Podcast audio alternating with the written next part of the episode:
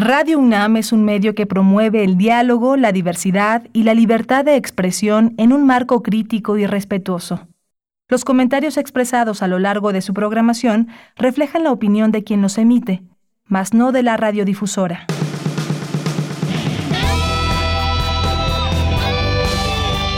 Prisma RU. Relatamos al mundo.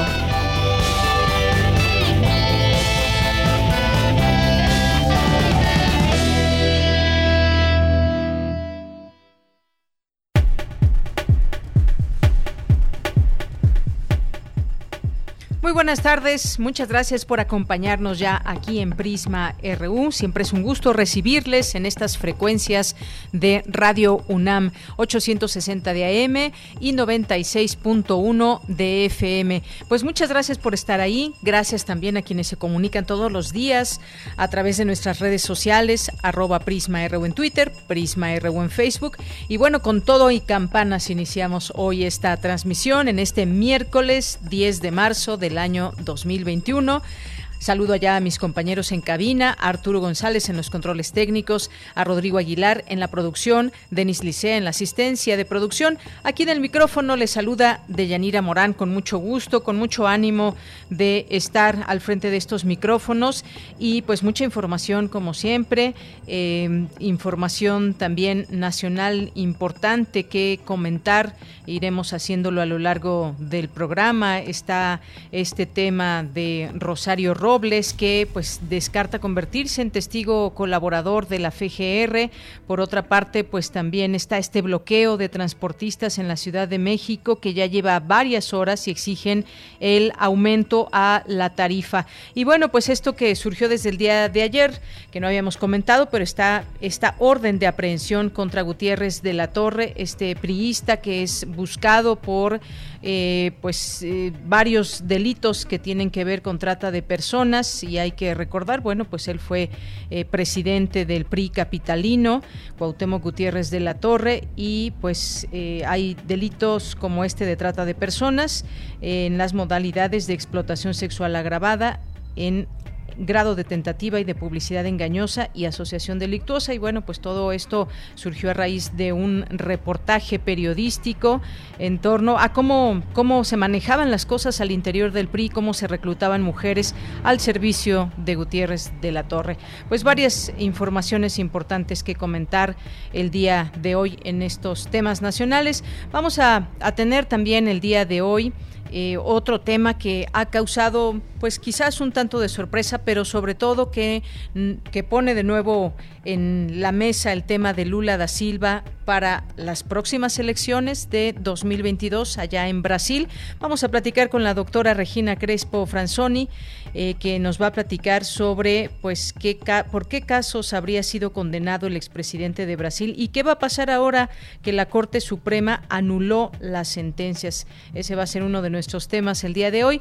Otro más, pues la UNAM será la sede de un laboratorio centralizado para la medición de la respuesta inmune inducida por Партнер candidatos vacunables contra COVID-19. Todo esto nos lo va a explicar la maestra Isabel García, maestra en ciencias que encabeza la unidad de investigaciones preclínica de la Facultad de Química. Y vamos a tener también en nuestra segunda hora una invitación a un foro y platicar con la doctora Carla Salazar Serna, que es doctora en filosofía del trabajo social, y este foro que trata sobre problemáticas sociales y la reconstrucción social resiliente frente al contexto de la COVID-19. 19 Hoy es, eh, hoy es miércoles de Dulce Conciencia, de Sustenta. Vamos a tener también, como todos los días, la información universitaria de cultura nacional e internacional. Así que quédese con nosotros. Ya estamos en vivo para todos ustedes y desde aquí relatamos al mundo. Relatamos al mundo. Relatamos al mundo.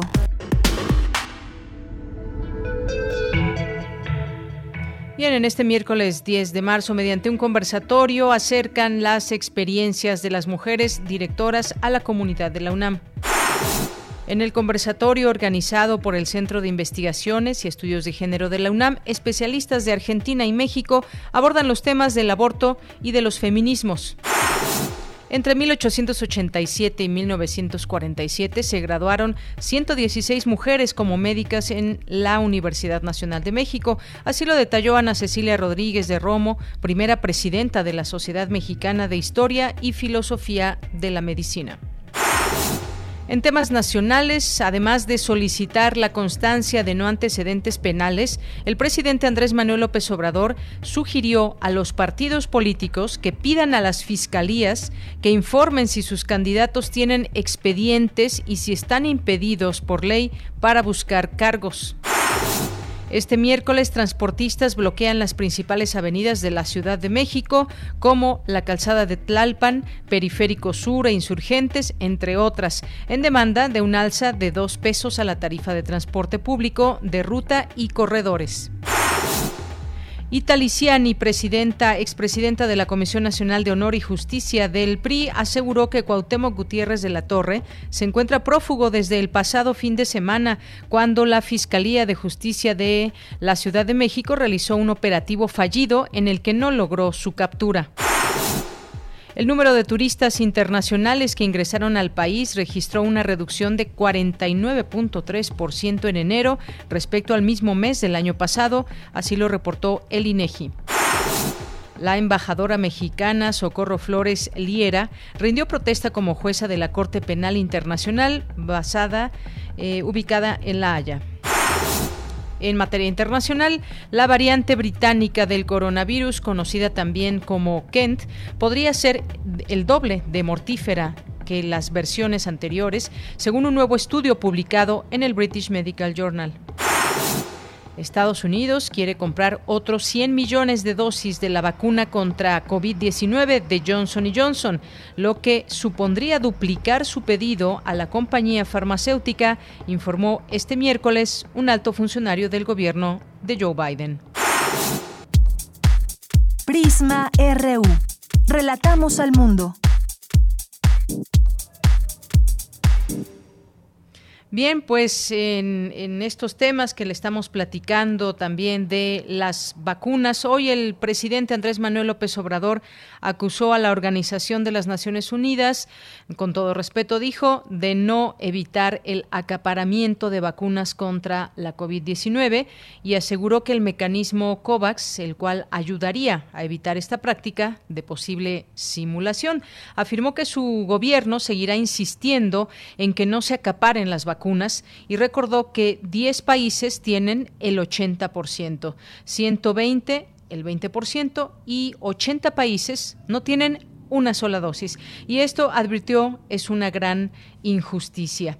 En los, eh, en los números, hasta el día de hoy, la Secretaría de Salud informa que la, eh, pues el número de muertos en nuestro país por esta causa, por esta enfermedad, provocada por el SARS-CoV-2 suma ya 191.789 muertos y 2.137.884 casos confirmados por COVID-19. Campus RU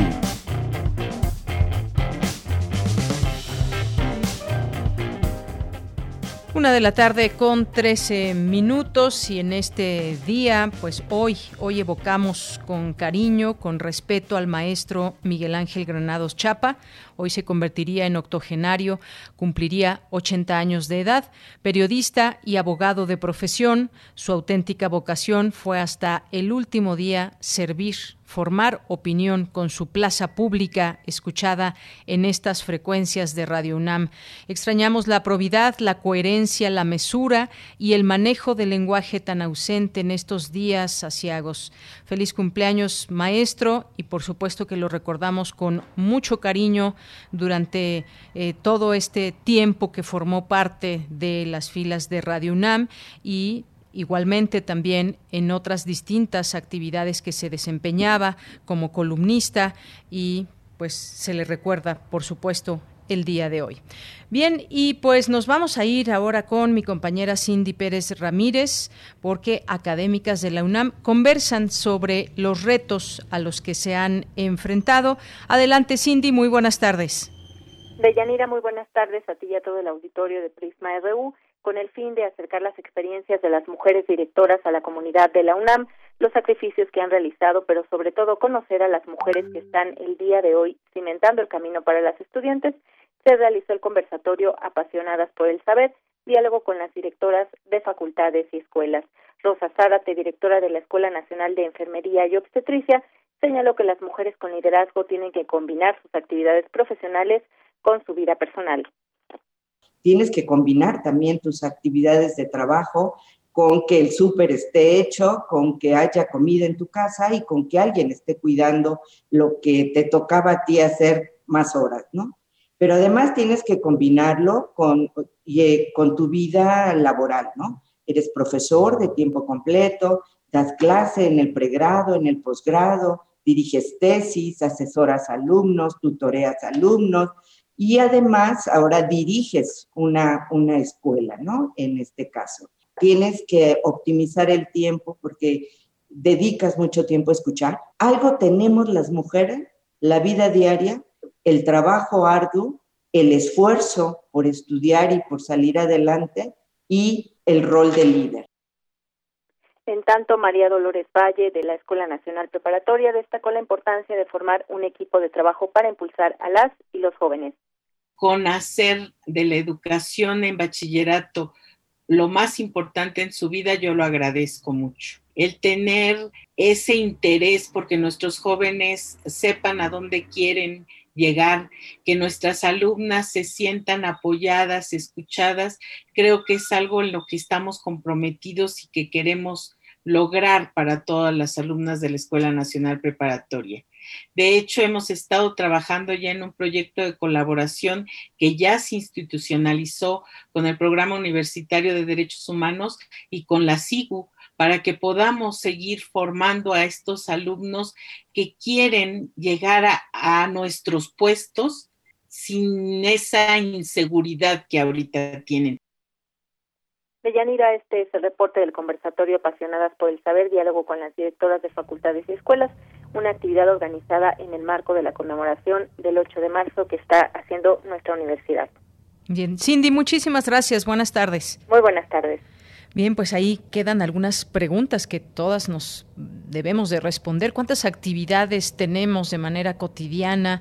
Eh, ¿Cómo optimizar el tiempo, el tiempo que tenemos en un día cuando de pronto las actividades cambiaron y pues a veces hasta son más de las que normalmente se desarrollaban, los roles que desempeñamos también, los retos que a veces no han sido tan fáciles y en ese camino seguimos mientras esta situación siga en el mundo cada quien tendrá una historia que contar en todo esto, pero ha, sido ha sido un camino un camino difícil. Vámonos ahora con nuestra compañera Virginia Sánchez. Dentro del Seminario Permanente de Género en Salud que organiza la Facultad de Medicina, se abordó el tema la pandemia COVID-19 y las académicas de la UNAM. Vicky, ¿qué tal? Muy buenas tardes. Hola, ¿qué tal, Bella? Muy buenas tardes a ti y al auditorio de Prisma RU. Fíjate que en, dentro de este marco de celebración de las mujeres en la UNAM, pues eh, ahora vamos a abordar el, este encuentro de las mujeres mexicanas con la medicina, una gran aventura, así se denominó este webinar Encuentro de las Mujeres Mexicanas, organizado por la Facultad de Medicina, como bien lo has dicho, y que presentó a Ana Cecilia Rodríguez de Romo, primera presidenta de la Sociedad Mexicana de Historia y Filosofía de la Medicina, quien pues hizo todo un recuento histórico precisamente de estas mujeres. Y bueno, mire, empezamos con que Matilde Montoya fue la primera mujer graduada como médica en 1887. Entre 1887 y 1947 se graduaron 116 mujeres como médicas en la Universidad Nacional de México. Otro dato interesante es que todas provenían de todos los sitios del país, aunque la mayoría era de la Ciudad de México, yo no creería que solamente eran de la Ciudad de México, no venían de otros estados, pero un gran número procedían de Veracruz, San Luis Potosí e Hidalgo. Y otro dato relevante es que algunas antes de medicina también pertenecieron al magisterio, o sea que fueron maestras, todos estos datos, todo este recuento histórico de la presencia de las mujeres en la medicina que nos dio Ana Cecilia Rodríguez de Romo, y que bueno, también otro dato es que los padres fueron sumamente importantes para un buen número de mujeres que decidieron estudiar medicina. Escuchemos más al respecto de este dato. Es decir, su padre, hombre, las impulsó a estudiar medicina, las mantuvo, las llevó a la escuela, las inscribió, dio las cartas de responsabilidad porque se necesitaban cartas de un responsable, contrariamente a lo que pudiéramos pensar. El padre las apoyó enormemente. Luego, podríamos intuir o, suponer también que solo aquellas mujeres que provenían de un nivel socioeconómico acomodado estudiaban medicina y nos dimos cuenta que no. Muchas de ellas provenían de un estrato modesto realmente bastante modesto, sus padres eran obreros, comerciantes, había algunos incluso que fueron campesinos, pero también había eh, padres universitarios, muy pocos casos de padres médicos, algunos casos de otras eh, carreras como ingeniería, por ejemplo, y había también algunos padres que fueron militares. Destacó que en los primeros años la Academia Nacional de Medicina no aceptaba mujeres por lo que 15 médicas deciden conformar en 1927 la Asociación de Médicas Mexicanas y fue hasta 1958 que la Academia aceptó a la primera mujer médica que fue la patóloga Rosario Barroso. También resaltó el que la mayoría de las primeras médicas pertenecían a familias progresistas, es decir, donde madre y padre las apoyaron, también tuvieron apoyo de las autoridades, establecieron redes para apoyarse mutuamente, participaron en campañas de salud, de educación, toda una aportación muy importante en la medicina de nuestro país, pero también una aportación social. Escuchemos. Ubíquense en nuestro México en la primera mitad del siglo XX, donde ellas fueran activas desde el punto de vista profesional. En esa época se crearon hospitales, se crearon instituciones, vuelvo a repetir, hubo campañas, entonces forzosamente tuvieron que haberse incorporado y que eh, realizar una labor muy importante en esa medicina mexicana de nuestro país. Fueron profesoras tempranas en las escuelas de medicina, obviamente, formaron parte de muchas otras sociedades médicas, tuvieron una labor importante en dar el voto a la mujer. Me parece que en 1954 es cuando las mujeres tienen derecho a votar. Ellas participaron en esta lucha hubo dos particularmente eh, activas en esto y igualmente participaron en campañas de educación sexual, cosa que llama la atención, sobre todo si hablamos de 1910, 1920. Y bueno, pues la experta señala precisamente muchas líneas de investigación que pueden desarrollarse para seguir registrando la historia de estas mujeres que sentaron las bases en la medicina y que de alguna manera establecieron el camino para lograr que actualmente el 60% de los estudiantes en escuelas de medicina pues sean mujeres. Líneas que pueden transitar por la historia social, por la postopografía, la biografía, estudio de redes, moda, antropología física, en fin, toda una gama de, de temas que se pueden abordar. Bella, este es mi reporte. Vicky, muchísimas gracias y buenas tardes. Buenas tardes. Gracias por esta información y lo que deriva de este seminario y pues las distintas charlas que siguen desde nuestra universidad y las distintas actividades ah, eh, destinadas a hablar sobre temas de mujeres a lo largo de este, de este mes de marzo. Continuamos. Porque tu opinión es importante, síguenos en nuestras redes sociales, en Facebook como Prisma RU y en Twitter como arroba PrismaRU. Bien, es la una de la tarde con 23 minutos. Vamos a pasar a este tema que les decíamos al inicio, tiene que ver con el expresidente Lula da Silva. Y es que hay información que surgió y que nos parece importante de comentar. Un juez de la Corte Suprema de Brasil anuló todas las condenas contra el expresidente Luis Ignacio Lula da Silva, una decisión que devuelve al exmandatario la posibilidad de ser candidato en los comicios presidenciales de 2022. Sin embargo, esta decisión tendrá que ser antes ratificada por el Tribunal Supremo. Eso es lo que se dio a conocer en últimas eh, horas. El juez Edson Fachin de la Corte Suprema de Brasil anuló eh, estas eh, condenas el pasado lunes y vamos a hablar justamente de este tema. Ya está en la línea telefónica la doctora Regina Crespo Franzoni, que es doctora en Historia Social por la Universidad de Sao Paulo, es investigadora del Centro de Investigaciones sobre América Latina y el Caribe de la UNAM. Doctora, bienvenida a este espacio. Buenas tardes. Hola, Janira, buenas tardes. Es un gusto estar con, con ustedes y con el auditorio. Gracias, doctora. Bueno, pues ya daba estos datos. Eh, para abrir esta entrevista. ¿Ante qué situación se encuentra el expresidente y qué revela esta anulación de condenas, doctora? Bueno, pasamos por tres días este, increíbles en Brasil, ¿no? La, el lunes eh, nos topamos con esa decisión de, del juez Faquín que hubiera que debería de haber sido tomada hace cinco años, en realidad, porque el juez es relator de este proceso, más bien eh, tendría que estar uh, juzgando todos esos procesos para decidir sobre la liminar uh, acerca de su uh, pertinencia o no desde hace cinco años y los abogados de Lula siempre pues lucharon para que esos procesos fueran declarados pues ilegales, ¿no? Y finalmente después de cinco años decidió el juez Faquín eh, decir que si de veras esos procesos no proceden por el simple hecho de que no deberían de haber sido llevados a la instancia de la operación Lava Jato en Curitiba por impertinencia del lugar por improcedencia de este de juzgado, ¿sí? Partiendo de ahí, ni siquiera pe pensando en el mérito de las acusaciones, por el simple hecho de que no deberían ser este objeto de la operación Lava Jato por improcedencia, por no tener nada que ver con los procesos de Petrobras, ¿sí? Con la corrupción asociada a Petrobras. Vaya, eso si hubiera sido hecho hace cinco años, ¿sí? Lula no hubiera pasado 500 días en la cárcel, no hubiera pasado todo lo que pasó en Brasil en relación incluso con las elecciones de 2018 y con la victoria de, probablemente con la victoria de Jair Bolsonaro, ¿sí? Ayer, este, el mismo Supremo Tribunal Federal, este, decidió por parte de un, de, de los demás jueces, ¿sí?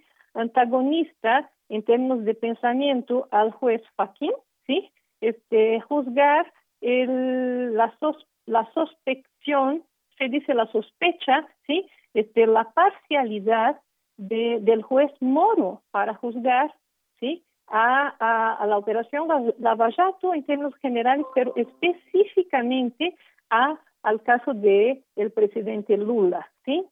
Este proceso está parado porque uno de los cinco jueces que deberían de decidir si el juez ex juez, porque dejó de serlo para aceptar ser ministro de justicia del, del presidente Bolsonaro tan pronto este ganó las elecciones, sí, pero este dejó de, de decidirse ese proceso ayer porque uno de los cinco jueces pidió vistas del proceso.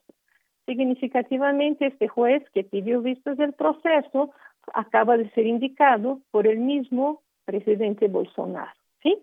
De cualquier manera, hoy, este, en el tercer día de esta semana, que empezó bastante movida para la política brasileña, este Lula da un discurso muy impactante y muy alvisarero, muy esperanzador, digamos así, para este, muchos brasileños acerca de las posibilidades que se abren para el espectro político brasileño, porque se plantea como una posibilidad quizás de reorganizarse, ¿sí? Una frente en contra de lo que estamos viviendo en, en el país, de absoluto desgobierno ¿sí? en términos de salud, en términos de la política económica, en términos de la educación, en términos de la política externa.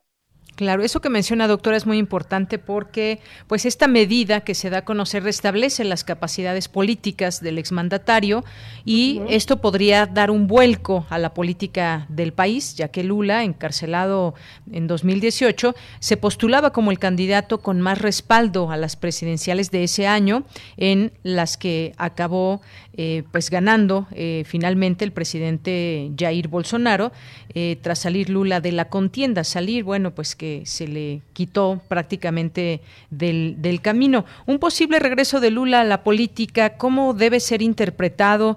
Los detractores señalan que no quiere separarse del poder, la gente o una parte de la sociedad lo quiere de regreso. ¿Cómo vemos eh, los ánimos allá en Brasil, este discurso que usted mencionaba del expresidente? Mira, este, hay una verdadera desconstrucción. Yo ya he, afortunadamente, he estado en este foro que es Radio NAM, este, contigo en Prismas, y siempre lo digo con mucha tristeza, ¿no? Brasil, y no solo Brasil, pero particularmente Brasil, ha vivido una triste situación de demonización de la política como herramienta legítima de transformación, ¿sí? Y eso se nota con la polarización que incluso una parte significativa de la prensa, de los medios, ha contribuido para este, enfatizar, para este, potenciar, ¿no? Vaya, acaba Lula de recibir esta, esta noticia, ¿no? De que los procesos en su contra, pues, desaparecen, ¿sí? Por supuesto que sí se pueden retomar pero la espina dorsal de las acusaciones cae por tierra. ¿Por qué? Porque se comprueba que sí todo que su defensa ha este, argumentado en, en estos cinco años, sí, sí, se, se, legitima como la verdad, que no hay acusación posible en contra de Lula en ninguno de los procesos que se trataron de llevar a cabo durante estos cinco años y que, se, y que lo llevaron a la cárcel. Pues bien, este, acaba de salir esta noticia y una parte significativa de la, de la prensa empieza ya a replicar, ¿sí? Que el, el Dios mercado, ¿sí? Está este, preocupado porque la bolsa va a caer, porque los índices de crecimiento este, van a comprometerse, etcétera, etcétera. Oigan, por favor, este, la, la economía brasileña está en el piso mucho antes de la pandemia. ¿sí? Y con el pésimo, pésimo manejo de la pandemia que está haciendo ese gobierno, pues mucho peor. Entonces no es Lula, no es este, la absolvición de Lula de esos procesos que no deberían de haber existido nunca y jamás los que comprometen el futuro del país. Es justamente esta situación de desgobierno que estamos viviendo para la cual la misma prensa, los mismos grupos hegemónicos del país contribuyeron para que la tuviéramos ahora padeciendo todos, los que viven allá y hasta los que vivimos fuera de Brasil y que vemos con tanta tristeza lo que está pasando. Así es, doctora. Bueno, y además hay que decirlo, hay algunos datos que enmarcan esta, esta decisión y es que sacudió los mercados financieros. El real brasileño se hundió en un 1.5%, la moneda cerró 5.78 por, por dólar, su nivel más bajo desde mayo. Analistas financieros indican que la candidatura eh, probablemente llevaría a Bolsonaro a abandonar reformas económicas puestas en marcha desde 2018 y adoptar medidas que le aseguren el apoyo en las urnas. Ahí, digamos, empiezan los movimientos, además de las declaraciones eh, políticas, algunos eh, movimientos eh, propios que se suscitan en los países cuando hay anuncios de esta magnitud. ¿Qué opina? Mira, yo creo que el, el, discurso hoy fue muy importante porque este indicó varias vertientes y varias posibilidades, ¿no? Yo creo que si Lula es una figura fundamental en el contexto político nacional, quiera, quiera, quiera no, él, quiera, quiera, quieren, que, querramos o no los demás que estamos allá, ¿no? O sea, es un agente importante incluso por su capacidad de dialogar y consensar, ¿sí? Lula lo primero que dijo fue, es necesario hablar con los empresarios, es necesario preguntarles qué está pasando, qué opinan, ¿sí? De todo el desmonte que ese desgobierno está haciendo con este, la economía brasileña. Y nombró a tres este, personajes importantes, ¿no? Bolsonaro, por supuesto, el ministro de Economía, Paulo Guedes, que sí tiene una agenda absolutamente neoliberal de desmonte del Estado Nacional, ¿no? Y se, está vendiendo Petrobras, pero se está regalando, de hecho, a esta que fue la cuarta, sí, la cuarta empresa energética del mundo durante la gestión de Lula y de Dilma Rousseff, ¿sí? Y también al ministro de Salud, este, el general Panzuelo, que sí simplemente no sabe cómo manejar este, el descalabro que se está viviendo en el país con más de 260 mil muertes y ninguna política de vacunación. Entonces, bueno, primero lo que dice es extender la mano, ¿sí? Para que los empresarios también vengan a, a organizarse, ¿no? Al mismo tiempo, este, enfatiza que sí, se tiene que parar esta política de desmonte, se tiene que dialogar ¿sí? con este, los gobiernos extranjeros, como se hizo antes, cuando la política externa brasileña hablaba de tú por tú, cuando se crearon los BRICS, cuando se creó UNASUR, cuando se tenía una perspectiva así de ser un este jugador de, de primer nivel dentro de la arena internacional. O sea, es un discurso a la vez altivo, a la vez activo y a la vez creativo, ¿sí? que se anuncia en esta primera este, incursión de Lula ya con este, la arena libre para que pueda actuar. Porque una cosa que dijo que es muy importante, ¿sí? que cuando trataron de negociar con él, sí, que se fuera a su casa y se quedara en prisión domiciliaria, dijo que no, porque no era este, un prisionero este, de un crimen, de ningún crimen, entonces no aceptaba esa negociación. Cuando le dijeron que pusiera una tobillera electrónica, dijo a todo el mundo que no era una paloma mensajera y jamás se este, indignaría a este punto de vista, porque porque era alguien que no había cometido ningún crimen. Y ahora lo que dice enfáticamente es que sí, no guarda rencores, porque lo que le duele más es ver la miseria en la que está el pueblo brasileño.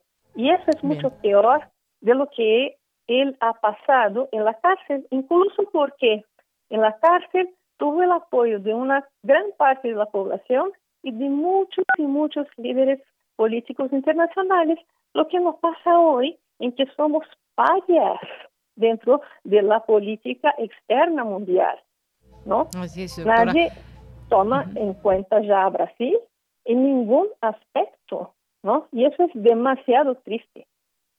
Demasiado triste. Y doctora, pues hay una, encuesta de la firma IPEC que da algunos porcentajes al día de hoy que dice que de lanzarse a la contienda con el aval de la justicia, Lula sería el mayor rival para Bolsonaro y revela que el 50% de 2.002 personas entrevistadas se mostraron a favor de votar por Lula en comparación con el 38% por Bolsonaro. Un 44% de los encuestados dijo que nunca votaría por Lula, mientras que el 56% nunca votaría por Bolsonaro. Y vemos de alguna manera también pues una eh, porcentajes, pero también una parte de la población que sigue sosteniendo a Bolsonaro pese a pues todo este tema eh, de la tragedia que está pasando en Brasil por el tema del coronavirus y pues el tipo de políticas que ha implementado para Brasil y además pues evidentemente eh, ubicado como un ultraderechista. ¿Qué le parece pues esto que pasa entre la población? Pues es lo que te digo, Janira, es la fuerza de este de las mentiras que se repiten y se repiten y se repiten y se vuelven verdad, ¿no? Ya decía este el ministro de comunicación de Hitler Goebbels, ¿no? Y es el resultado de las fake news en gran parte, es, el resultado, ¿sí? de la replicación, no sé si se dice así, ¿no? De toda una cadena de fomento de una política de odio, ¿sí? Y que, de hecho, yo digo, nadie tiene por qué este, apreciar y querer a Lula, ¿sí? Pero hay una diferencia muy grande que no se puede perder de vista entre un, alguien que es un estadista y alguien que está ahí con una política que es evidentemente genocida, que es misógina, que tiene una serie de problemas y que no tiene nada que ofrecer al conjunto de la población ni al futuro del país. Ahora bien, sí eh, tenemos que pensar que hay toda una lucha que viene por adelante, sí, para desconstruir todo este este esta especie de secta que se ha creado en torno a Bolsonaro, sí, porque hay todo un fanatismo que no se puede negar y que de cierta manera hay una tendencia, sí, de un cierto discurso de decir, bueno, son dos extremos, ¿no? Este, De un lado está Lula y del otro lado está Bolsonaro.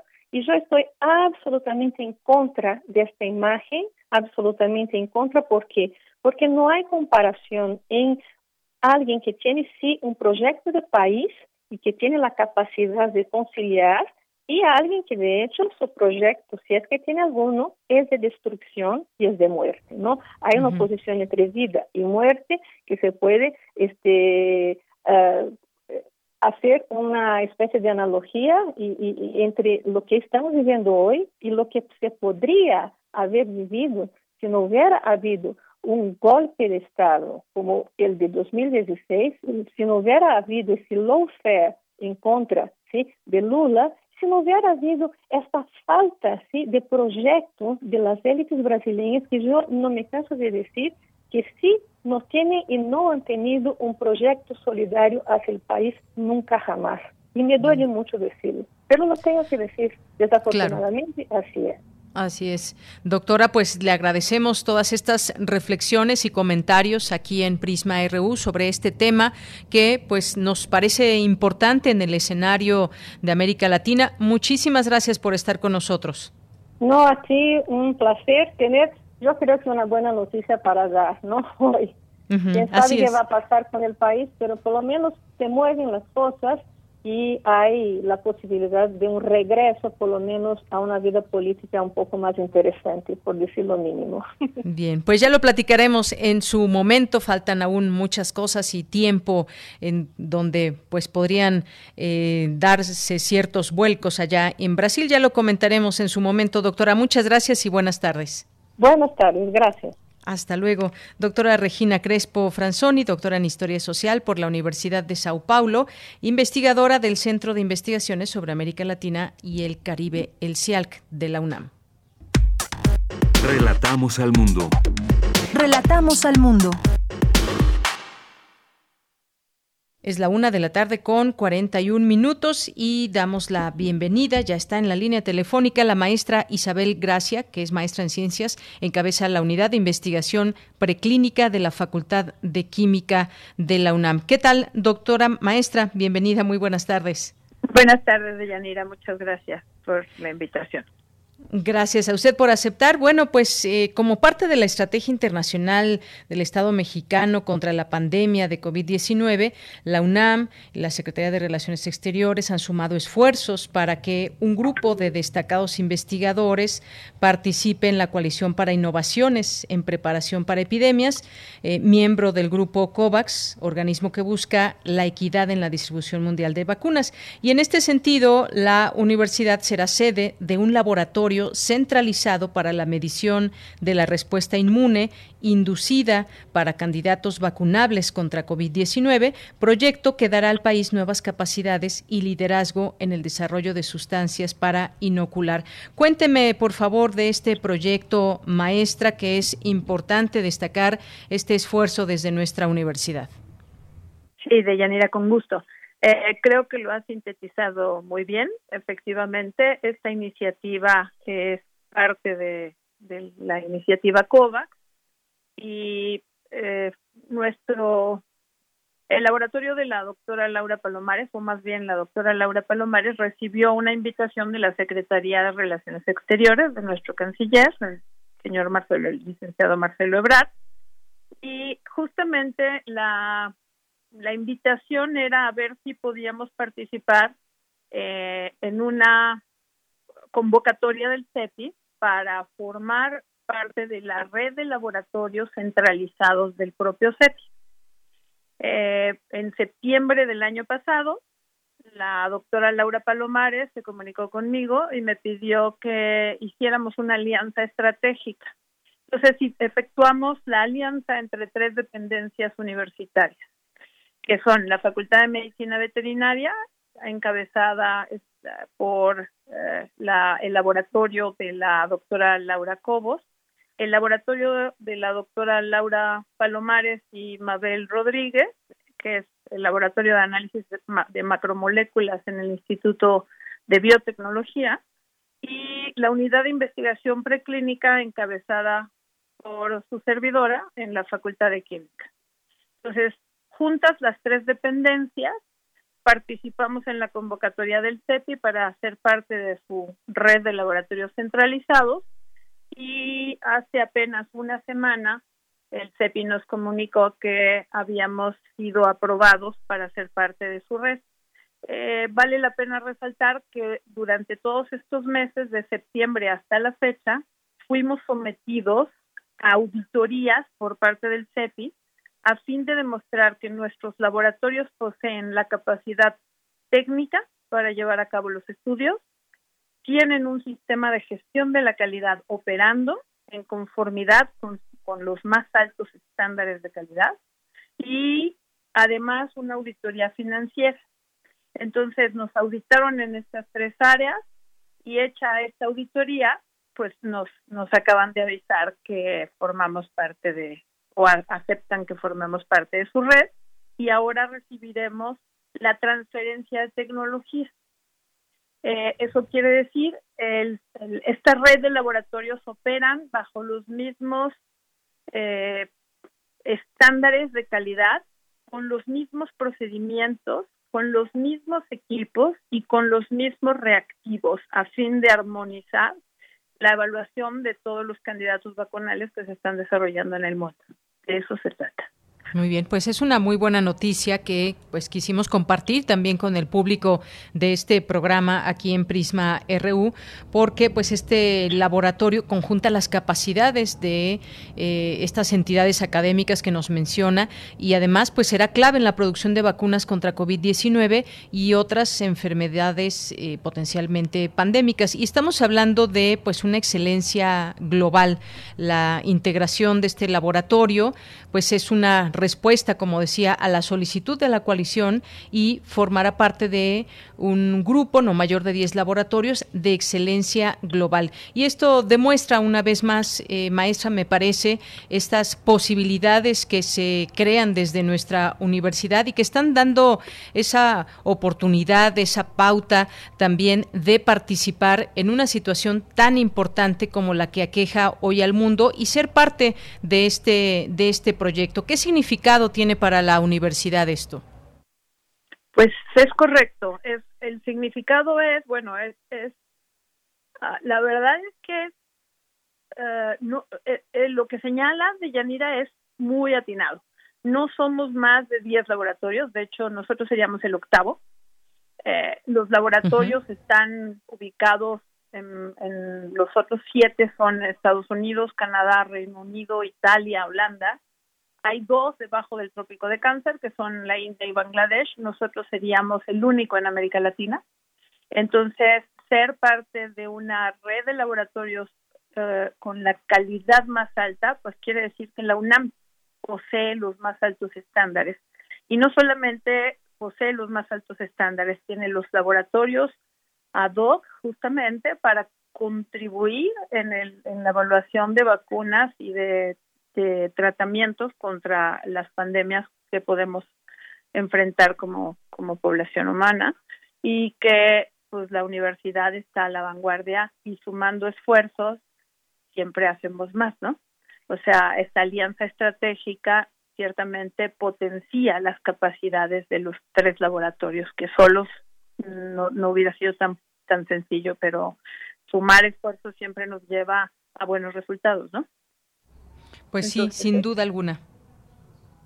Así es, maestra. Pues eh, muy importante comentar todo esto, estas entidades que forman parte de este proyecto y que, pues, eh, evidentemente hay que hay que promover y conocer también de esta iniciativa importante donde se conjuntan todos estos esfuerzos y pues de cara a una solución que también tiene que ser e ir concatenada con distintas entidades y en este caso pues el que participe la UNAM es una buena noticia. ¿Algo más, maestra, que usted quiera agregar sobre esto que hemos comentado, pues sobre esto que nos ha compartido?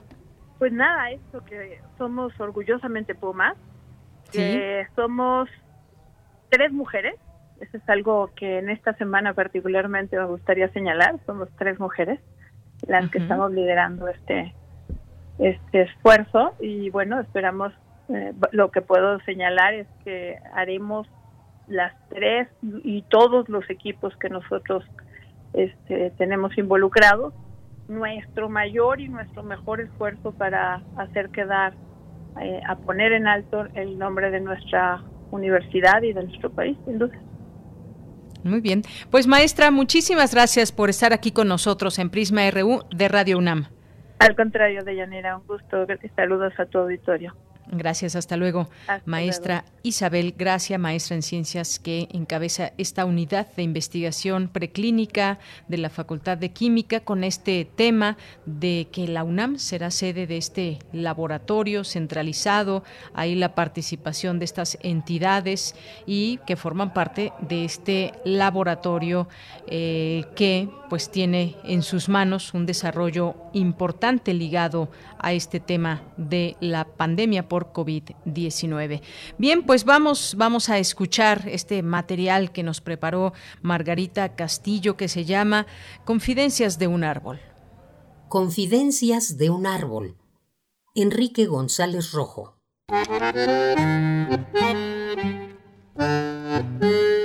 Cansado de que el viento me sacudiera con iracundia, de que se enseñoreara sobre mí, decidí una madrugada soltar deliberadamente una de mis hojas. Llevé todas mis energías, mi coraje, mi savia hacia el ramaje y me deshice de una hoja verde y puntiaguda. En realidad, acabé por sacudírmela después de un gran esfuerzo. Nadie fue testigo de la proeza. El viento atravesaba entre mis ramas en ese mismo instante, y como desprendió varias de mis hojas, nadie podría haberlo imaginado de haberlo visto, que una de ellas, entre las doce que perdí ese día, encarnaba, muy verde aún, la forma primera de mi libre arbitrio. Decidí descansar, reponer mi fuerza, tener frías, muy frías las sienes, meditar mi hazaña. Me sentí frente a los otros árboles como el ángel que aletea orgullosamente su diferencia con los hombres.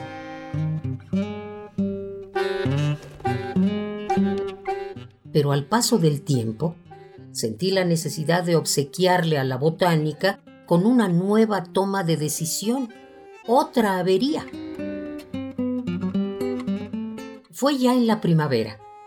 Mis ramas se doblegaban de tan llenas de flores, mas advertí que entre una flor y otra, en una de mis ramas, había una distancia grande, un sitio desaprovechado y me puse a pujar y pujar hasta que de repente me brotó una pequeña flor, más pura, blanca y tierna que las otras. Mi felicidad fue mayúscula y se llenó de gozo el corazón, si se puede hablar de corazón en un ser que nunca se ha excitado ni con las caricias eróticas del viento. No soy, me dije, un árbol al que le acaecen flores, sino que decide flores. Los pasos siguientes fueron más sencillos. ¿Qué se me ocurría crecer? Por ejemplo, me concentraba. Pensaba en las nubes y conquistaba uno o dos centímetros. En la noche, cuando no había ningún curioso, creaba frutos. Los destruía me los pasaba de una rama a otra y hasta descubrí la manera de hincarles el diente. Llegó el momento en que todo o casi todo era producto de mi libertad, de mi opción o de mi juego. Soy un árbol que ha creado su tronco, su ramaje, su clorofila, sus nidos, sus aves, sus gorjeos y su sombra, pero nadie lo advierte. Aún más, creo que cuando tome mi principal decisión, no dejará de haber un leñador a mi vera que hacha en mano haga pensar a todos que fui vulgarmente derribado Y no que hambriento de rumbos, concentré mis fuerzas, apreté los músculos y di mi primer paso.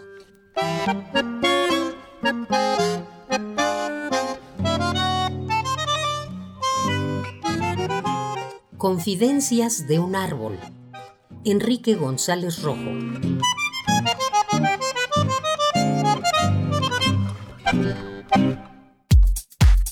Prisma RU. Relatamos al mundo.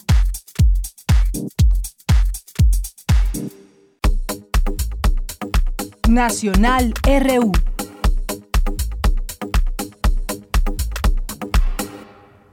Y en algunos de los temas nacionales y situaciones que se dieron hoy por la mañana aquí en la Ciudad de México, este bloqueo por parte de transportistas, pues ya han liberado a este momento todas las vialidades, esta fuerza amplia de transportistas que participó en los bloqueos el día de hoy, mantenían presencia para exigir un aumento de dos pesos a la tarifa en el transporte público, lo anunciaron hace unos días, esta movilización consistía en bloquear distintas avenidas de la Ciudad de México, eh, desde el norte al poniente de la capital. Muchas personas pues tuvieron que evitar esas vías o cambiar de ruta. Sabemos que pues en un día normal de tráfico, se supone que no es un día normal de tráfico por el tema de la pandemia, aún hay menos eh, personas en la calle, menos automóviles y bueno, pues el caso es que habrá ya una, una rueda de prensa, mañana están convocados. Eh, y bueno, pues autoridades registran la liberación ya de estas avenidas, como algunas de ellas Martín Carrera, insurgentes con dirección sur al costado del metro Indios Verdes, y pues sabemos esta zona lo complicado que, puede ser. El servicio del Metrobús se restablece también luego de poco más de tres horas eh, que estuvo parado el servicio. Las movilizaciones pues provocaron caos vial, la suspensión del servicio de varias líneas del Metrobús, como la 1, 2, 5, 6 y 7. Finalmente se retiran estos bloqueos y pues se restableció ya el servicio en todas las líneas mencionadas. Pues estaremos al tanto de lo que sucede con esta negociación ya con las autoridades. Y bueno, pues hoy quien sale a mencionar que pues hubo violencia de género contra su persona es la panista Josefina Vázquez Mota dice que eh, pues señaló a los expresidentes tanto Felipe Calderón como Vicente Fox de haber ejercido violencia de género en su contra en contra de ella en 2012 esta eh, nota que, se puede leer en el Universal. Eh, dice que en el Foro Unidas somos más fuertes, en Querétaro. Josefina Vázquez Motas Mota, perdón, dio a conocer que ambos episodios ocurrieron en 2012 cuando tuvo la candidatura presidencial del PAN y que fue abanderada de este partido y contendió por la presidencia con Gabriel Cuadri el actual presidente Andrés Manuel López Obrador y Enrique Peña Nieto. Y pues dice que no habían pasado ni tres días de que ya eh, pues se le había acompañado públicamente en Monterrey para decirle que la iba a acompañar y la noche antes del segundo debate presidencial, dice, quienes hemos vivido un debate presidencial sabemos que no era un momento fácil en la campaña y justamente la noche anterior, dice, vi que entró un mail de, de, su parte y me emocioné muchísimo porque yo estaba segura que me iba a dar ánimo, aliento y me iba a decir, órale Josefina, échate para adelante, contó sobre Vicente Fox. Pero entonces abrió ese correo electrónico, lo que ahí descubrió es que había decidido apoyar a otro candidato, que no era ella, y dice que es algo, algo que se llama violencia de género y que muchas de las mujeres jamás se han atrevido, eh, se atreverían a hacer, pero con nosotras si lo hacen, dice Josefina Vázquez Mota al relatar esta situación. Y en el caso de Felipe Calderón, pues contó que el día que ganó la elección interna, que eran como, como 25 estados, le llamó el presidente y le dijo que cómo le fue, le platicó que ganó 25 estados y que el presidente le respondió que a él le pareció eh, que él tiene otros datos, que lo dejara checar, eh, que le diera algunos minutos y entonces empezó esa noche del 5 de febrero y lo comparte porque es cierto, dice que hay que estar conscientes de que es más difícil y que, bueno, se enfrentaba a estas situaciones con ambos expresidentes de México, es lo que platica. Bien, hoy por la mañana el presidente López Obrador también dijo que pues los candidatos con antecedentes penales no deben de participar en las elecciones. Importante que lo diga. Aseguró que aquellas personas que tengan antecedentes penales no deben de ser candidatos a algún puesto de elección popular, eh, por lo que propuso que la Fiscalía General de la República revise si los candidatos están relacionados con alguna carpeta de investigación o tienen antecedentes penales. Bueno, pues falta revisar bien el caso Salgado Macedonio justamente. Bueno, eh, ¿qué más? Bueno, también hoy por la mañana dijo que el castigo sobre las eh, marchas violentas, pues el castigo es la condena pública y pide no perseguir a nadie por la violencia que se, que se generó el pasado día lunes. Y por último, pues el caso de Rosario Robles, que descarta convertirse en testigo colaborador de la FGR, eh, pues envió una carta, la ex titular de la sede de Sede Sol, y explica que no quiere que se abran las puertas con la mentira y la falsa delación disfrazada de testigo colaborador. Así que pues sigue este tema pendiente aún. Y bueno, pues aunado con este asunto de eh, Gutiérrez de la Torre, a quien se le ha girado una orden de aprehensión por distintos delitos como trata de personas. Estos son algunos temas nacionales. Vamos a hacer un corte, son las 2 de la tarde en punto. Regresamos a la segunda hora de Prisma RU. Queremos escuchar tu voz. Nuestro teléfono en cabina es 55 36 43 39. Los intérpretes de ayer y hoy tienen un espacio donde fluir. Panorama del Jazz. Con Roberto Aimes. Lunes a viernes a las 19 horas. Sé parte del ritmo y su significado Radio UNAM, Experiencia Sonora. El 2020 fue el año del cambio, pero no del que esperábamos. Cambiamos nuestra forma de estudiar, trabajar y salir. Cambiamos para sobrevivir, para salir adelante. En unos meses estoy segura de que juntas vamos a cambiar a quienes hoy están tomando malas decisiones, porque ellos no cambiaron. Se quedaron en el pasado y eso le está haciendo mucho daño al país. Sigamos cambiando por el bien de México. Es momento de comenzar la evolución mexicana. Movimiento Ciudadano. Para los gobiernos del PRI, los servicios básicos nunca fueron un problema. Nuestra prioridad siempre ha sido atender las necesidades de las familias mexicanas. La incapacidad, improvisación e irresponsabilidad han marcado a los gobiernos de Morena. No hay rumbo, no hay luz no son la esperanza. Hoy Morena dejó a México en completa oscuridad. PRI, el Partido de México. Queremos escucharte. Queremos escucharte. ¿Cuál ha sido tu experiencia en la pandemia? Llama al buzón de voz de Radio UNAM y responde estas preguntas. ¿Qué has aprendido y por qué? 55 56 23 32 81. Tu testimonio será compartido con nuestros radioescuchas. La dificultad es la mejor maestra. Radio UNAM, Experiencia Sonora.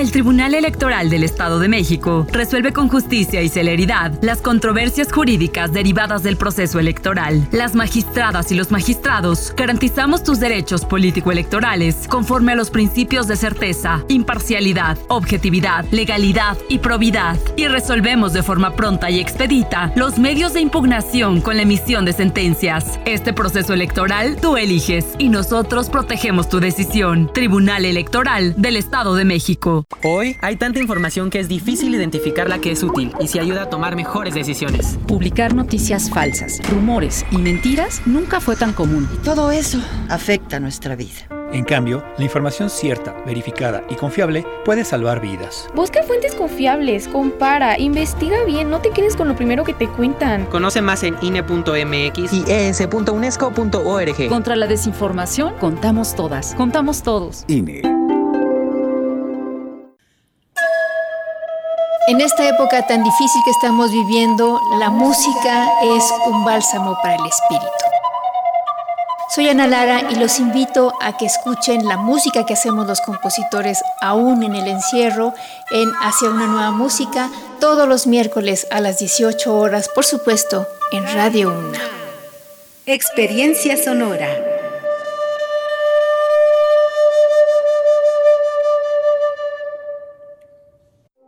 Queremos escuchar tu voz. Nuestro teléfono en cabina es 55 36 43 39. Prisma RU. Relatamos al mundo.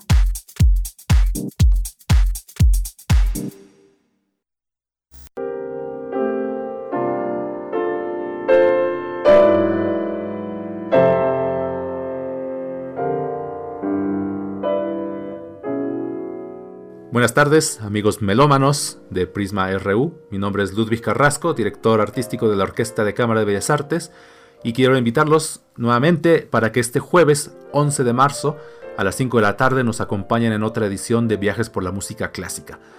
Como recordarán, estamos dedicando las transmisiones de este mes a las mujeres compositoras y en esta ocasión tendremos eh, la visita a la vida y obra de Emiliana de Subeldía es un puente musical entre España y México, ya que esta eh, gran intérprete, pianista y también compositora, emigró y vivió bastante tiempo aquí en México.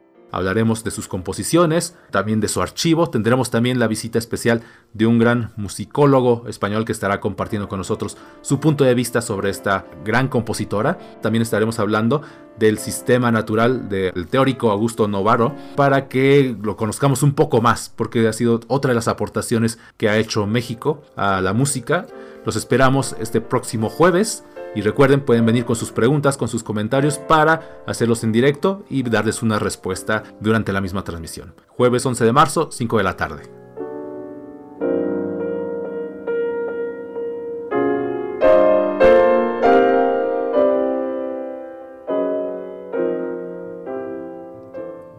Jueves 11 de marzo, el día de mañana a las 5 de la tarde. Pues ya estamos de regreso en esta segunda hora de Prisma RU. Gracias por seguir en esta compañía, en esta sintonía a través de estas frecuencias universitarias, 96.1 de FM y 860 de AM.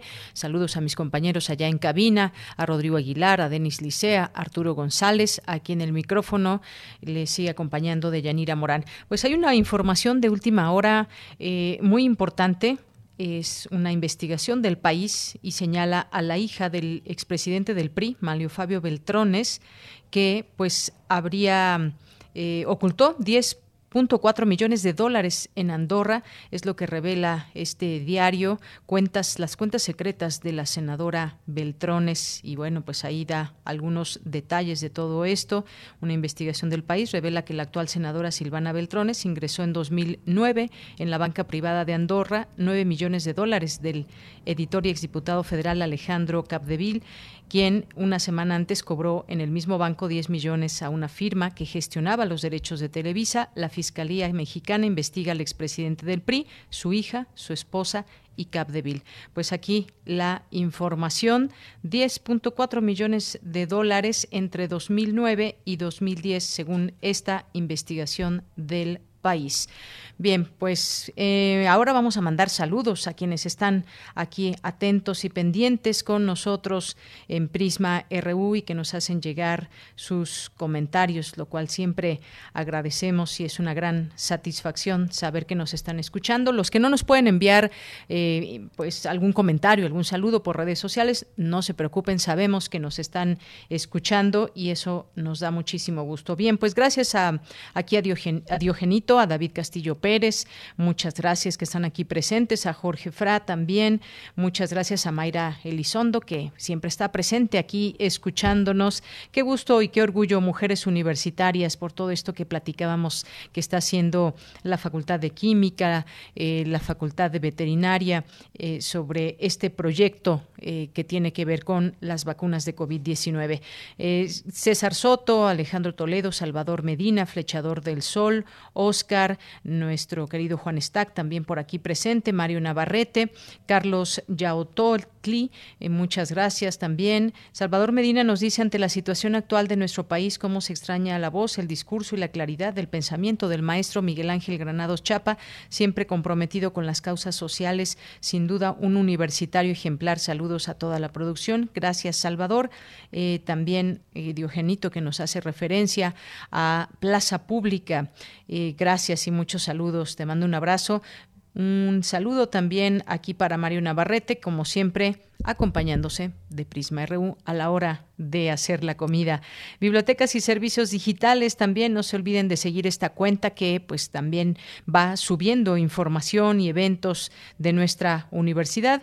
Guerrero también muy atento aquí, David Castillo, Felipe también, Lorena Bautista, Becario Sunam, eh, muchas gracias, Pluriversos Radio también, el compa Mario, muchas gracias a Diana Gascón, gracias a Abimael Hernández, a Johnny Paredes Shimon, eh, Abimael, un abrazo. Carlos Ríos, Ana, Ana Luna, muchas gracias. Eh, Órbita, eh, a Mundos Posibles le mandamos un saludo a Alberto Betancourt, eh, Jackie Álvarez, José Luis León, a nuestros amigos de Fundación UNAM, del CIEG UNAM, a René Rodríguez Weiler, muchas gracias también, Ana Elena Romero, Jean-François Charrier, a todos ustedes aquí. Los vamos leyendo conforme van llegando sus mensajes. Nos da muchísimo gusto contar con su presencia. Igual Kiki Angelares, que está aquí atenta a esta transmisión. Bien, pues vámonos, vámonos ahora a la información. Especialistas de Argentina y México abordan los temas de aborto y los feminismos. Cristina Godínez con la información. Buenas tardes, Deyanira. Un saludo para ti, para el auditorio de Prisma RU. Al participar en el conversatorio Feminismos en la Historia, Diálogos entre México y Argentina, la investigadora Marta Lamas opinó sobre cómo va el tema de la legislación sobre el aborto en México. La situación no creo que avance mucho. Estamos en un año electoral y es un tema que los partidos no quieren sacar en elecciones porque la iglesia y los grupos evangélicos inmediatamente hacen las campañas en contra. Hay un discurso muy fuerte, digamos, del cristianismo entretejido con el discurso de, de la política hegemónica. Entonces, yo creo que va para largo. Es decir, sí creo que vamos a acabar con la legalización del aborto más allá de la Ciudad de México y Oaxaca, pero bueno, tenemos un presidente que cada vez que le preguntan del aborto dice que lo va a poner a consulta, porque él todo lo consulta con el pueblo, ¿no? La filósofa argentina Diana Mafia se refirió a la lucha histórica del feminismo. La lucha del feminismo fue que ya nos dejaran de clasificar, de limitar, de reprimir por nuestra biología y ahora resulta que vamos a enarbolar la biología como una patente de corso para poder hablar como feministas, ¿no? Para mí la, el feminismo es un movimiento político que tiene una gran diversidad, pero es un pensamiento, es una ideología que tenemos las personas la capacidad de asumirla, trabajarla y no es que ya esté inscrita en los cromosomas, ¿no? Entonces es muy, muy preocupante lo que está pasando en España con las feministas del PSOE, ¿no? Y hay, por suerte, en otros espacios un movimiento de feministas que están diciendo, bueno, ¿de qué se trata esto, no? Y en relación con los feminismos, Ana Bouquet, directora del Centro de Investigaciones y Estudios de Género, comentó que existe gran diversidad. Hay grupos eh, más radicales que otros, con distintas posiciones. Y sí hay grupos, unos separatistas y otros muy en la lógica esencialista, ¿no? De que, por ejemplo, una mujer trans no puede estar en el grupo de las feministas porque creen que es hombre, porque biológicamente nació como, como macho y entonces es como desbaratar toda la lógica del feminismo, de la construcción cultural de la diferencia sexual. Ha pasado incluso en alguna marcha es, que no dejan entrar en ciertos contingentes a mujeres trans o las separatistas que no dejan entrar a hombres feministas. Dianira, este es mi reporte. Buenas tardes. Muchas gracias, Cristina, por esta información. Y bueno, a continuación escucharemos la tercera parte del serial que aborda las problemáticas a las que se enfrentan las mujeres para obtener puestos de liderazgo. Para ello escucharemos a la socióloga María Ileana García. Este es un trabajo de mis compañeras Cindy Pérez, Ruth Salazar, Ana Salazar y Jessica Trejo. Adelante. 8 de marzo. Derribamos obstáculos. Abrimos caminos para todas.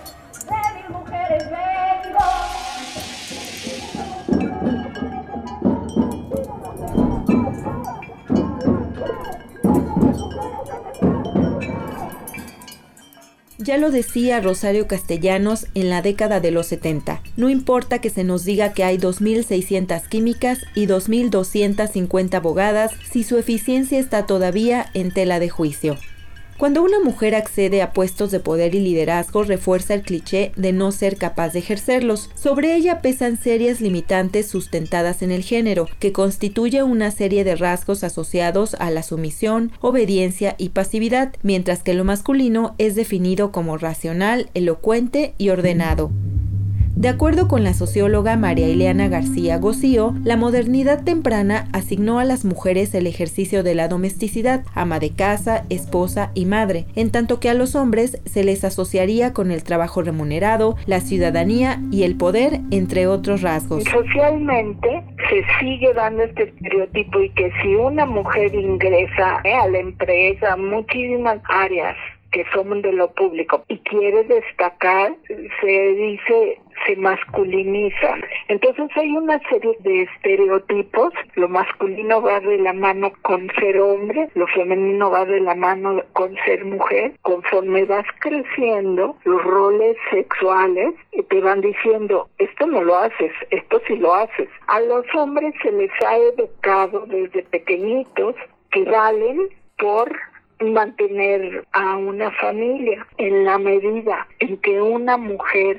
encarna los significados de masculinidad como sujeto constituido, es posible generar mujeres con capacidad de decisión y negociación, mujeres empoderadas. I am a survivor of many things. Las mujeres somos la mitad de la población en el mundo, pero seguimos sin estar representadas proporcionalmente en términos democráticos y sin ejercer plenamente nuestros derechos humanos. Norma Moreno, líder social de una organización que busca una vivienda digna en la Ciudad de México, sabe que muchas veces el sacrificio que se les exige en comparación con un hombre es mayor.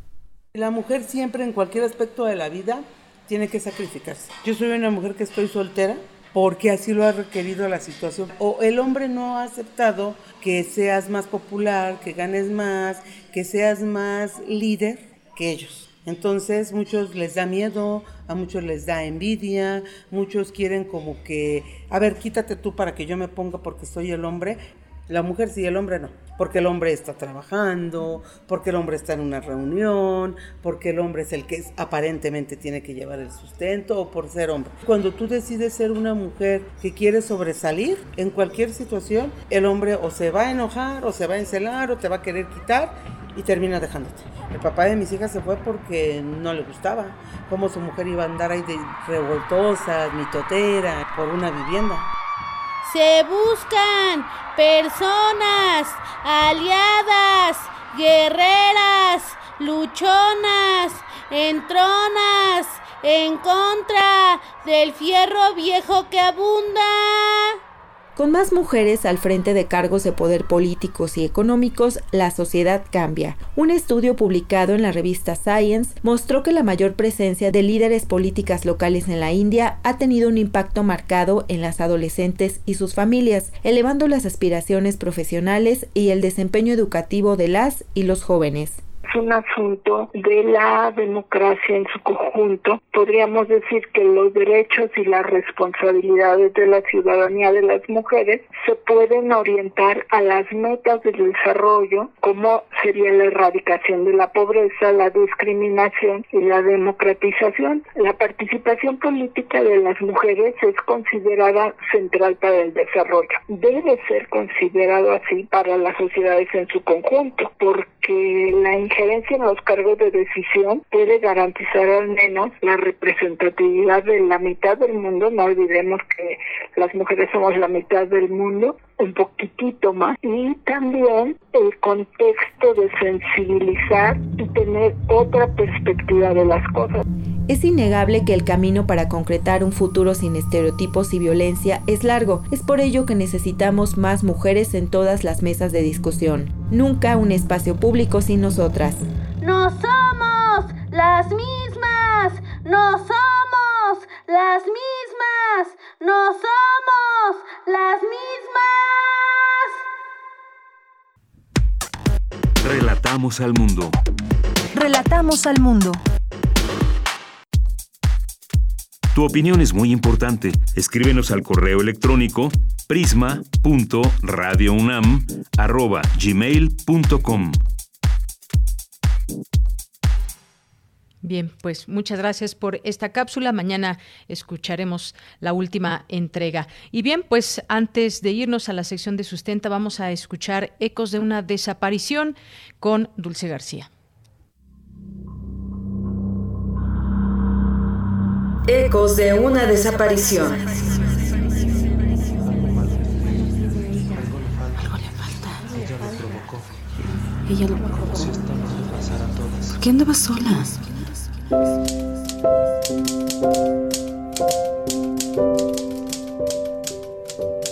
Campira Lisandra Camorlinga Alanis tenía 31 años de edad. Los medios no destacan su ocupación. Fue asesinada el 31 de diciembre de 2016 en la Ciudad de México. Su agresor no ha sido sentenciado. Víctimas no olvidadas.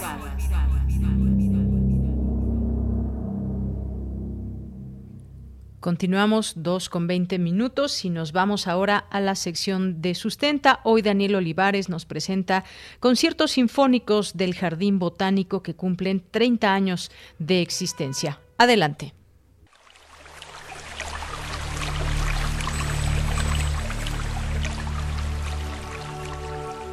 Sustenta, sustenta.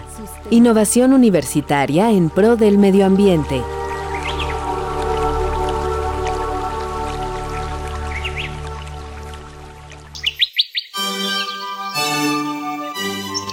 Bienvenidos a una entrega más de Sustenta. Les saluda con el gusto de siempre Daniel Olivares Aranda. Hoy hablaremos acerca de una de las actividades culturales más antiguas del Jardín Botánico de la UNAM, sus conciertos.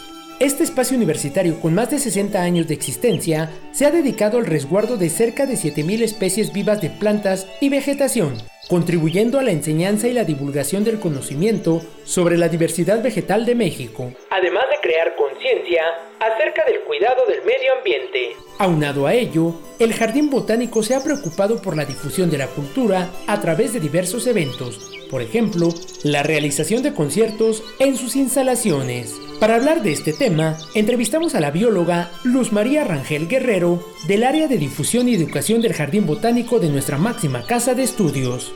Maestra Luz María Rangel, muchas gracias por brindarnos su tiempo para este espacio de sustenta. ¿Nos podría explicar cómo y cuándo surge la idea de realizar conciertos en el Jardín Botánico? Muchas gracias por la invitación. Realmente es un honor el poder hablar un poco acerca de las actividades culturales que se realizan en el Jardín Botánico. Estos conciertos surgen a partir de una inquietud que se tiene, el de poder llegar hacia un público más exclusivo, hacia un tipo de personas que nos visitan a diario, visitando las colecciones de plantas, pero que realmente eh, pues ellos necesitan apreciar algo diferente. Entonces, esto surge como una inquietud de escuchar la música en las colecciones de plantas vivas del Jardín Botánico. Entonces realmente desde hace, pues ya van a ser los 30 años, porque el primer concierto fue el 11 de mayo de 1991 y así surge realmente cómo nuestros conciertos inician, eh, pero claro, no estamos solos nosotros, sino que realmente fue toda una colaboración con la Dirección General de Música, que en aquel entonces era actividades musicales. Como ya lo escuchamos, los conciertos que este mes cumplen 30 años de existencia fueron organizados desde un inicio por el Jardín Botánico y la Dirección General de Música de la UNAM. Escuchemos a la bióloga Luz María Rangel, quien nos explica cómo se organizaba dicho evento. Los conciertos se han llevado a cabo en su mayoría en la plazoleta, un área abierta y que es casi a la entrada del jardín botánico y que realmente en esa área pues nosotros podíamos de alguna manera eh, estar a, la mano con la gran mayoría de visitantes. Y era bien agradable o sea ver cómo las familias llegaban, visitaban el jardín y se quedaban al concierto aún faltando media hora o hasta una hora para dar inicio ellos se quedaban ahí, lo mismo los grupos escolares que venían con los maestros. La pandemia por la COVID-19 ha transformado diversas actividades y eventos culturales de la UNAM, y no es la excepción de los conciertos del Jardín Botánico, que por primera vez en 30 años se realizarán de manera virtual. Nos complace pues realmente en compartir con todos ustedes un formato virtual, un programa que forma parte de lo FUNAM, eh, también que son parte de los ciclos sinfónicos y recitales de la misma OFUNAM, porque en realidad sí nos costó muchísimo trabajo el poder decir, y ahora cómo le hacemos y la gran mayoría de nuestras actividades que tenemos en el área de difusión y educación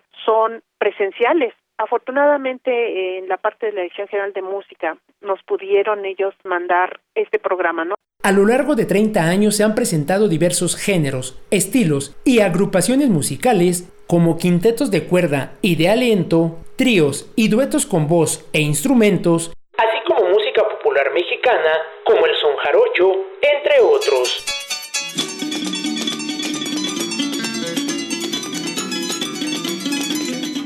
En esta ocasión, el Jardín Botánico y la Dirección General de Música han preparado un programa especial con la participación de la Orquesta Filarmónica de la UNAM.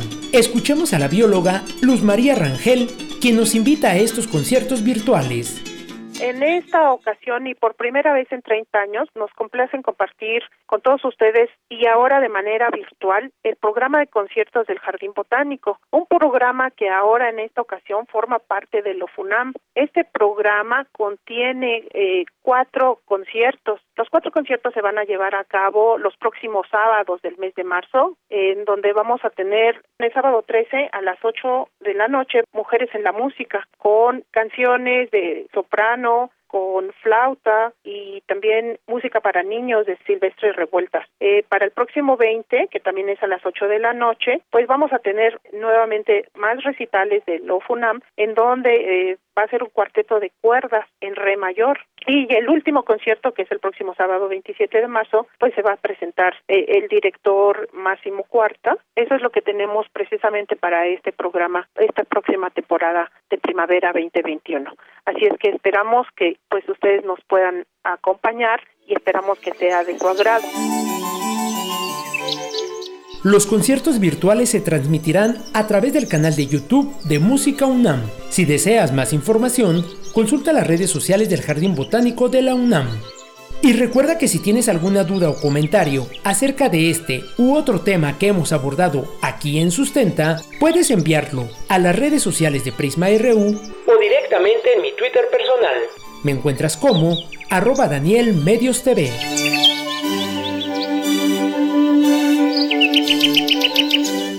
Para Radio UNAM, Daniel Olivares Aranda.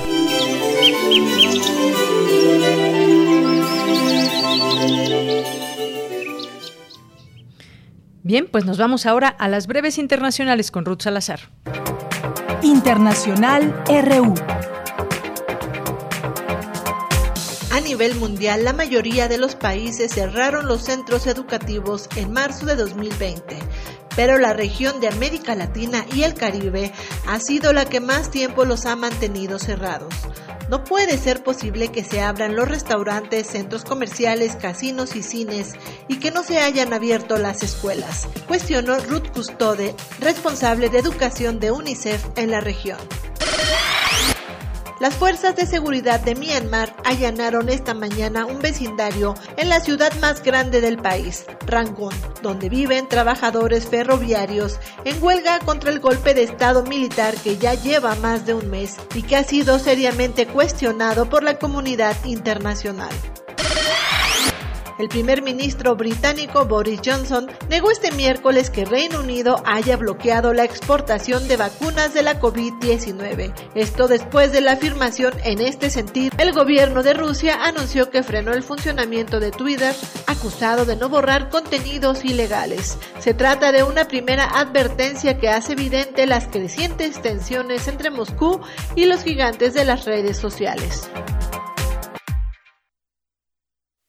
Bien, pues muchas gracias a Ruth Salazar y nos vamos ahora con la siguiente información. Ya está en la línea telefónica la doctora Carla Salazar Serna, doctora en Filosofía del Trabajo Social, es investigadora titular del Centro Regional de Investigaciones Multidisciplinarias del CRIM UNAM eh, y especialista en resiliencia y desapariciones. Ya hemos platicado en estos espacios en algún momento con ella sobre estos temas de resiliencia nos ha acompañado en distintos eh, momentos para hablar de ello y hoy pues nos va a platicar de un foro nacional e internacional sobre problemáticas sociales y la reconstrucción social resiliente frente al contexto de la COVID-19. Doctora, bienvenida a este espacio, muy buenas tardes. Muy buenas tardes, Deyanira, muchísimas gracias por brindarnos este espacio. Este, tengo que hacer una corrección en la presentación. Sí, y, ahora que la va a hacer, recuerdo que ya no las había hecho, doctora. bueno, pero de todas maneras, un gran saludo a todos los integrantes del CRIM, a quienes les tengo mucho respeto y aprecio. Pues, claro que eh, sí, nosotros también un saludo para todos los que trabajan allá en el CRIM y pues platíquenos doctora por favor de este de este foro que pues eh, tendrá lugar eh, próximamente y que abordará pues este tema que no deja de ser importante de señalar que cómo ser resilientes y sobre todo en un contexto que sigue en marcha y que esta pandemia que se sigue extendiendo. Sí, eh, pues mira, es una iniciativa que surge en la Universidad Autónoma de Tamaulipas a través de la Unidad Académica de Desarrollo de Trabajo Social y Ciencias para el Desarrollo Humano. Esta iniciativa, eh, pues, es eh, desarrollada por la doctora Guillermina Jiménez Corines, quien es directora de esta institución, y eh, yo estoy coordinando el foro. El foro eh, tiene una inquietud, eh, pues, muy poderosa de Yanira, que es no solamente profundizar sobre y discutir sobre las problemáticas sociales eh, que ha provocado la COVID-19, que se han agudizado bajo esta pandemia, y no solo discutirla desde la experticia de diferentes académicos, eh, investigadores, a nivel internacional, a nivel nacional, eh, nosotros vamos más allá. Aparte de reflexionar, discutir y analizar, queremos dar ese paso a una reconstrucción social resiliente. Es decir, analizar alternativas para la edificación resiliente de la sociedad. Y es que eh, tenemos que reconocer que desde diferentes ámbitos hay que hacer un engranaje. Llegamos a saber como científicos sociales mucho de muy poco. Entonces, hoy más que nunca tenemos que esforzarnos en generar diálogo. El diálogo genera conocimiento. Y en este sentido, el foro es una oportunidad para establecer diferentes eh, discusiones desde distintas eh, perspectivas. Por ejemplo, tenemos una, una primera mesa, este foro se compone de tres mesas, una primera mesa que habla sobre neoliberalismo, trabajo social y eh, la reconstrucción resiliente frente a la COVID-19. En esta mesa tenemos expertos de la Universidad Autónoma de Nuevo León, de la Universidad Católica de Milán, de la Universidad de Chile, de la Universidad Nacional Autónoma de México, desde la Escuela Nacional de Trabajo Social, y se va a desarrollar el día 18 de marzo a las 11 de la mañana. Eh, tenemos una segunda mesa llamada Familia, Educación y Trabajo Social bajo la COVID-19, donde nuestros ponentes son de la Universidad de Caldas en Colombia, de eh, la Universidad de Glasgow en Irlanda, del Centro Regional de Investigaciones Multidisciplinarias de la UNAM, de la Escuela Nacional de Trabajo Social de la UNAM. Y esta mesa pues se desarrolla el 19 de marzo, también a las 11 de la mañana. Por último, el 25 de marzo tenemos nuestra tercera mesa llamada Salud, Género y Dilemas Bioéticos durante el contexto pandémico.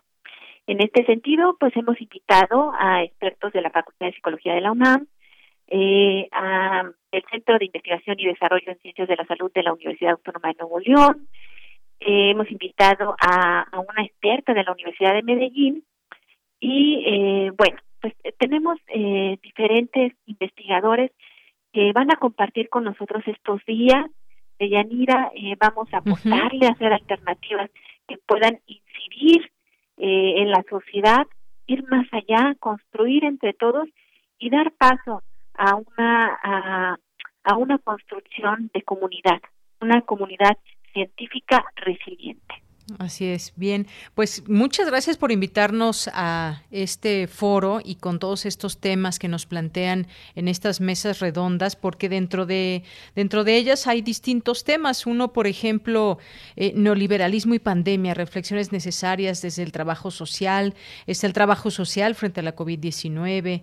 Está también, pues, los retos de las políticas públicas frente a las implicaciones de la COVID-19. Y es que eh, con todos estos datos que se van arrojando referentes a las personas que han muerto en todo el mundo, a las personas que se han contagiado, a quienes han perdido algún familiar, quienes han perdido el trabajo, quienes han tenido que reorientar. Todo esto, pues lo primero es saber que hay eh, pues oportunidades o situaciones que nos permiten ser resilientes y es el momento de, de mirar hacia allá, aunque a veces no sea tan fácil, doctora, pero el discutirlo, el ponerlo como temas en foro, en una mesa redonda donde participen las personas, abierto al público, por ejemplo, todo esto, pues nos da una oportunidad de compartir todo eso que nos, eh, que nos acontece.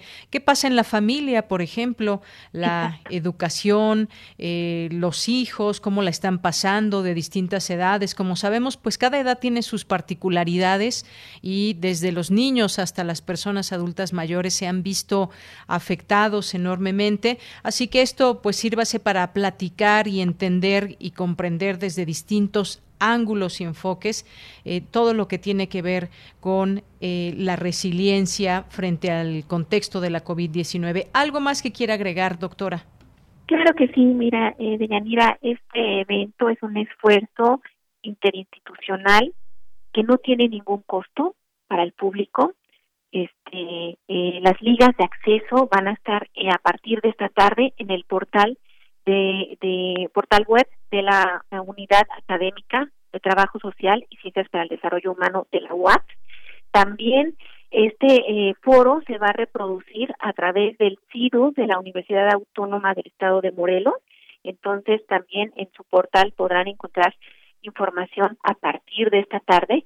Y pues nada más eh, recordarles eh, que es importante que entre todos hagamos comunidad, comunidad resiliente y que analicemos los diferentes grupos vulnerables, los diferentes grupos sociales dentro de este contexto de pandemia. Eh, mencionabas, por ejemplo, de Yanira, el tema que vamos a abordar sobre la familia, eh, desde meditaciones sociológicas en tiempos de la COVID-19. Y, por ejemplo, en este tema tenemos que profundizar en ese análisis de la familia como un grupo social de rescate frente a la COVID-19, pero también como un grupo que ha sido eh, de riesgo para, para el rebote de la COVID-19. Entonces, de ese nivel vamos a hacer nuestras discusiones de Yanira. Muy bien, pues muchas gracias, doctora. Pues solamente quizás recordar cómo se pueden conectar a partir de la siguiente semana y o dónde eh, consultar toda esta información, las mesas, los temas de cada una de ellas y los horarios, doctora. Claro que sí. En la página web de la Universidad Autónoma de Tamaulipas, eh, propiamente eh, a través de la Unidad Académica de Trabajo Social y Ciencias para el Desarrollo Humano, y por otra parte a través del portal del CIDU de la Universidad Autónoma del Estado de Morelos. Muy bien, pues doctora Carla Salazar, muchas gracias como siempre por estar aquí con nosotros en este espacio. Sabe que es una tribuna para usted para que nos vaya informando o analizando distintos temas ligados a la resiliencia que como, como hacen falta siempre hablar de estos, eh, estos temas. Muchas gracias. Muchas gracias a ustedes, Deyanira. Un abrazo grande. Igualmente para usted, hasta luego. Fue la doctora Carla Salazar Cerna, doctora en Filosofía del Trabajo Social, y pues muchas gracias que nos acompañó aquí en este espacio. Cultura RU.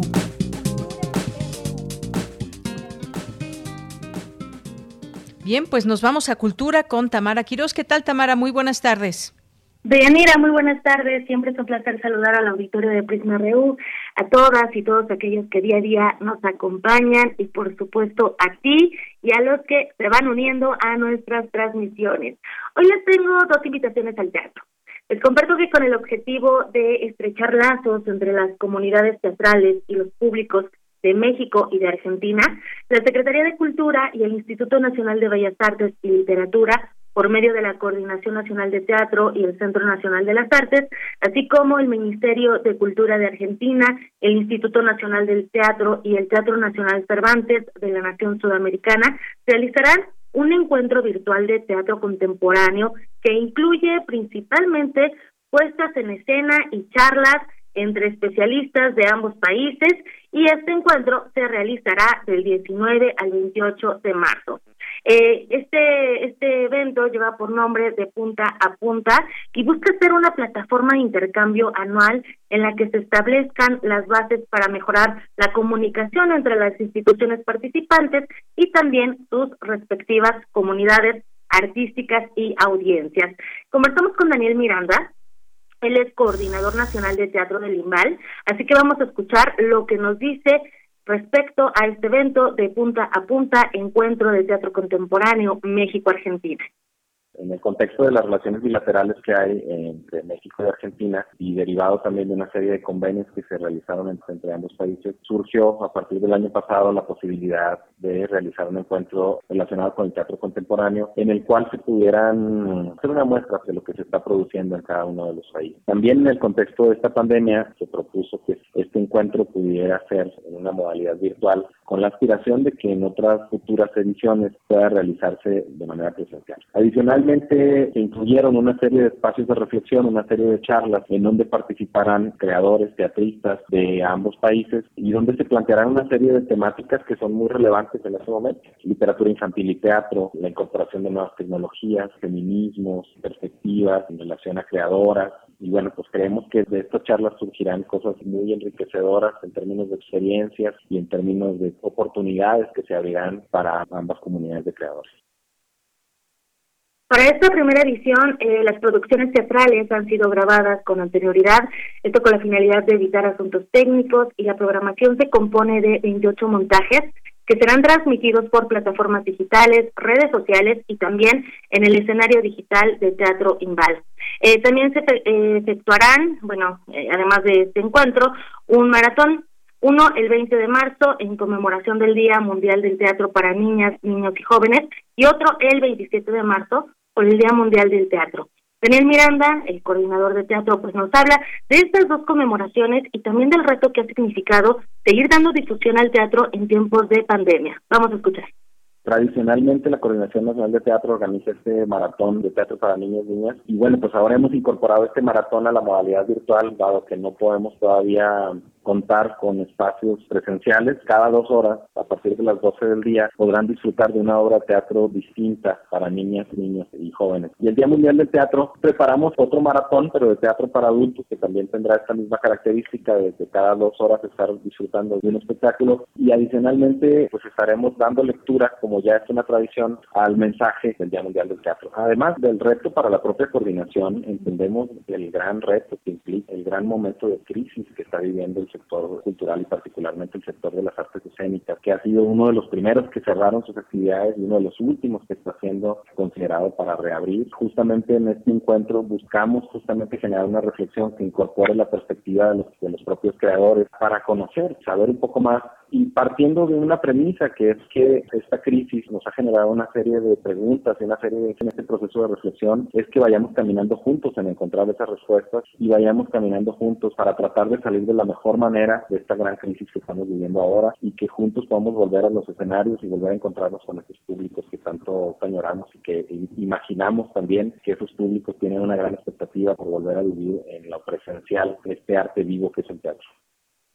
Si quieren saber más de la programación de este encuentro de teatro contemporáneo México-Argentina, pueden seguir las redes sociales de la Secretaría de Cultura en Twitter, arroba cultura-mx, en Facebook, diagonal Secretaría Cultura MX, también en Instagram, arroba cultura MX.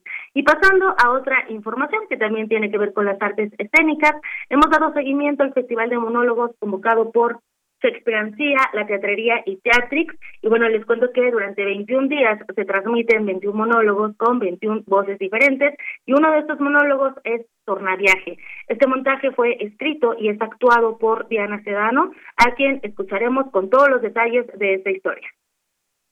Tornaviaje es un monólogo que trata sobre el viaje que hace mi personaje, que soy yo misma, por tratar de reconectar con su origen, con su padre sobre todo. Es una obra que trata sobre la relación de una hija que busca la verdad sobre su papá y la relación que han tenido y el misterio que representa el padre o la idea del padre. Esta pieza es, es una obra que yo escribí a partir de un viaje real que yo hice para conocer a la familia de mi papá en España. Entonces, todo un poco la idea es ver de qué manera uno puede poetizar o convertir un gesto poético a partir de la historia personal sin recurrir como a la ficción como hacer una obra de otros personajes, sino la persona que está en escena soy yo, Diana, la actriz, buscando como una serie de pistas. Entonces la obra es casi como de investigador, ¿no? Como de una investigadora que está buscando pistas para encontrar la relación que tiene con su padre y verdades sobre su ser extranjero, pero al final es una pregunta, o sea, a mí lo que me gusta mucho es que al final es una pregunta sobre mi propio ser artista, mis propias frustraciones,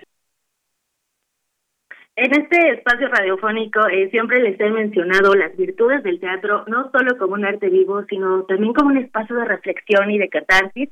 Y en este caso, Tornaviaje pues propone una exploración de las heridas incluso aquellas que nos adjudicamos sin que sean necesariamente nuestras.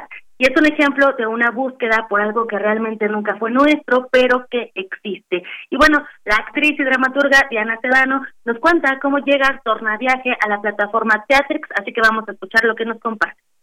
No sabía si quería de verdad entrarle al teatro digital, por ejemplo, y en especial con esta pieza que es una pieza pues muy personal y como que no quería o no sabía y cuando llegó Samuel Sosa que fue el que me invitó de manera directa por lo primero que accedí digamos es porque creo que hay un como un tema de calidad que está siendo muy cuidado y eso me importaba muchísimo. Entonces ha sido una experiencia muy gratificante porque son monólogos que están probados ya a nivel presencial pero además están súper bien cuidados en la realización Tornaviaje puede verse a partir del jueves 18 de marzo a las 8 de la noche y hasta el domingo 21 de marzo, eh, cuando quieran, donde quieran. El costo para accesar es de 90 pesos a través de teatrix.com. Así que les dejo esta alternativa, ambas son para la próxima semana, pero creo que también eh, pues vale mucho la pena explorar estas digitalidades en el teatro.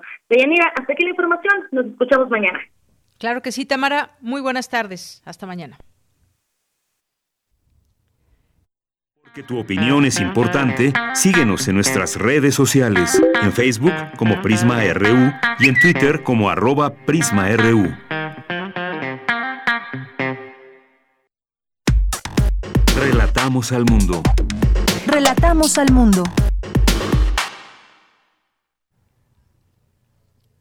Continuamos, dos de la tarde con 47 minutos, pues vamos a dar paso a la siguiente sección, Dulce Conciencia.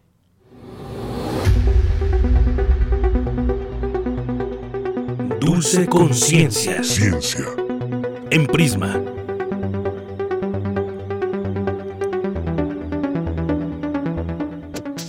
¿Qué tal, Dulce García? Te saludo con mucho gusto. Muy buenas tardes. Con el mismo gusto te saludo, Deyanira. Buenas tardes a ti al auditorio. Pues mira, hoy, a propósito del Día Internacional de la Mujer, que se conmemoró el pasado lunes, vamos a seguir platicando de las mujeres, pero ahora en la ciencia. Específicamente una ciencia de Yanira. ¿Tú sabes qué son las geografías feministas? No, cuéntanos. Pues mira, la verdad es que yo también conozco muy poquitito del tema, pero para ello vamos a contar aquí con una especialista que sí nos va a explicar de qué se trata esto. Antes de pasar a esta entrevista tan interesante de Yanira, ¿qué te parece si escuchamos una pequeña capsulita muy especial que preparé el día de hoy para saber lo que implica o lo que implicaba hace algunos años que a una mujer le gustara dedicarse a la ciencia? Claro que sí, adelante. Adelante de que han bloqueado la avenida central porque... Oye, ¿te acuerdas de la película de La buena esposa? Donde una chava le escribía todos los libros a un escritor que según era muy prestigioso y que al final hasta le daban el premio Nobel a él. Ay, sí, y ni siquiera le daba crédito a su esposa. Pues no está tan lejana de la realidad, ¿eh? Fíjate que estoy leyendo la historia de Esther Lederberg. Sí sabes quién es, ¿no? Sí, hablas de la científica, ¿no? La microbióloga que descubrió un virus, el bacterobacti... Ay, no me acuerdo. El bacteriófago lambda dice aquí. Ándale, ese. Y también contribuyó para saber cómo es que funcionan los genes. Pues sí, oye, ya ves que le ayudó a su marido Joshua a ganar un premio Nobel en 1958 y nadie habla de ella. Sí, claro. Ay, ¿quién sabe cuántas científicas habrán pasado por lo mismo? Ay, sí.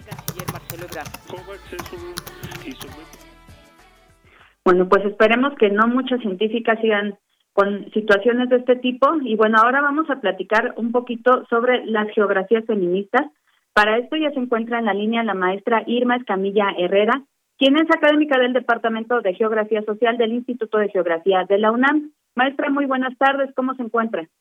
Muy buenas tardes, muy bien y muy contenta de estar con ustedes al aire. Gracias. Gracias, maestra. Muy contentos también de tenerla aquí con nosotros. Y bueno, pues preguntarle un poquito de entrada, eh, ¿qué son las geografías feministas? ¿Cómo surgió este concepto? ¿Por qué es importante estar enterados sobre eso?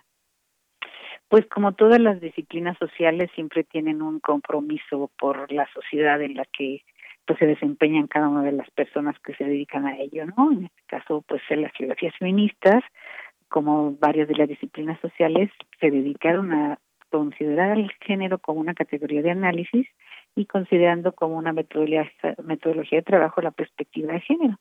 Entonces, las distintas disciplinas empezaron a integrar esta variable de análisis del género y mm, la geografía pues no que tenía que quedarse atrás dado que la geografía pues tiene esta posibilidad de contextualizar lo que implica el manejo del espacio desde el punto de vista de la sociedad y la naturaleza. En este aspecto, las geografías feministas lo que pretenden es un, reconocer cómo se han manifestado las distintas desigualdades de la sociedad en la vida diaria a partir de las visiones eh, de la actividad feminista que interpreten cómo se dan esos hechos eh, geográficos en los distintos contextos del territorio. No es lo mismo estar hablando en nuestro país, por ejemplo, de las realidades que viven las sociedades en el norte de México que en la parte central o que en el sur, o si son, estaríamos hablando de grupos étnicos o de afrodescendientes, o si nos referimos a grupos etarios no es lo mismo cómo interpretan y, se correlacionan con el espacio los niños o los jóvenes o las personas adultas o personas con discapacidad. En este aspecto de la diferenciación social que se manifiesta en el espacio es que la geografía feminista entra en acción para poder identificar cómo se dan estas desigualdades espaciales, para entender cómo todos los procesos económicos, sociales y culturales pues dependiendo si estamos hablando de hombres, mujeres o también ahora incorporando la diversidad sexual, es cómo se ven aludidos y cómo los van transformando de manera pues continua, ¿no? Y que la historia pues ha estado presente y continuará estando presente porque somos parte de una sociedad y que necesitamos visualizarla que de manera con múltiples entornos, ¿no? Y que pues estos entornos pueden ser desiguales. Y entonces, pues la geografía feminista en esta posición crítica y de una forma más militante es de poder transformar y mejorar la vida de las personas en donde se desenvuelvan, ¿no? Sí, maestra, platícanos por favor un poquito del, pues ahora sí que el análisis o las ideas, eh, las teorías que ha logrado encontrar la, la geografía feminista. Que es algo que no, no sepamos y que gracias a esta nueva rama de la geografía se logró entender. Pues la inicial, la manera inicial de plantear esta geografía feminista fue en cómo se movían las mujeres en su espacio, principalmente en los medios urbanos. Obviamente, pues en medios urbanos no es lo mismo que en las eh, zonas rurales, pero era entender a partir de la teoría de Haraldstam cómo se movían, cómo con sus próximos se, se diseminaban, encontraban rutas, encontraban caminos y a partir de ahí empezaron a trasladarse a otros contextos espaciales y socioterritoriales para que pudiera identificarse cómo visualizaban los entornos, cómo los interpretaban y cómo teníamos que verlo de esa manera distinta con la mirada de los hombres, las mujeres y pues insisto ahora la diversidad. Claro. ¿De qué, de qué otras materias se nutre la, la geografía feminista? Bueno, por supuesto tenemos propiamente lo que sería eh, la, el, las distintas ramas que la geografía observa, entre, por ejemplo, geografía de la población, la geografía urbana, eh, el, em, la, la geografía del rural, todas estas ah, ramas de la geografía nos van a estar permitiendo darle el contexto de la visualización en esta perspectiva de introducir la variable de análisis el género y después como interpretando de forma diferencial los que habitan estos cualquier espacio.